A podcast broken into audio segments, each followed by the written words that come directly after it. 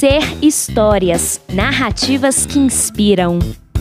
Projeto Alumen, uma proposta escolar de intervenção socioambiental. Esta é uma história de Sérgio José Batista Gomes.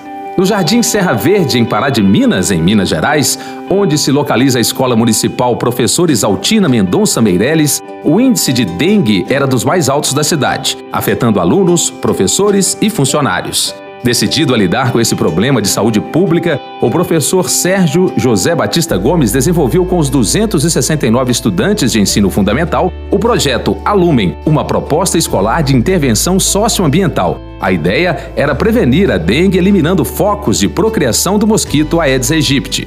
O primeiro passo do trabalho foi conscientizar os alunos sobre como materiais descartados de maneira inadequada podem se tornar focos de dengue, uma vez que a escola, em suas funções educacionais e sociais, deve preparar o aluno para ser mediador e empreendedor, capaz de transmitir conhecimentos adquiridos para sua família, seus amigos e a população em geral. Assim, por meio de vídeos, textos e conversas, os professores de língua portuguesa, artes, matemática e ciências começaram a orientá-los sobre a necessidade de produzir menos lixo e de reaproveitar e reciclar materiais.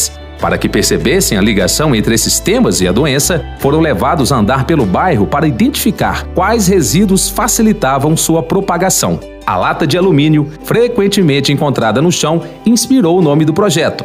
Alumen é alumínio em latim. A solução prática pensada por professores e estudantes foi criar postos de coleta de latinhas pelo bairro, além de fazer campanhas de conscientização dos moradores para que descartassem o material nos coletores que a escola pretendia implantar. O planejamento e a execução da instalação desses equipamentos foram feitos por órgãos da cidade, como a Secretaria de Planejamento Urbano. Para inaugurar a coleta adequada de alumínio, os alunos promoveram uma passeata que teve o apoio da Polícia Militar e de empresas privadas, cujo patrocínio permitiu comprar camisetas, bonés, luvas e sacos estampados com o logotipo criado para o projeto. A venda do material coletado gerou um lucro que foi utilizado na manutenção da horta e dos jardins da unidade. Continue escutando as histórias. Juntos construímos o movimento de educação empreendedora. Siga o Ser nas redes sociais e nos acompanhe pelo site ser.sebrae.com.br.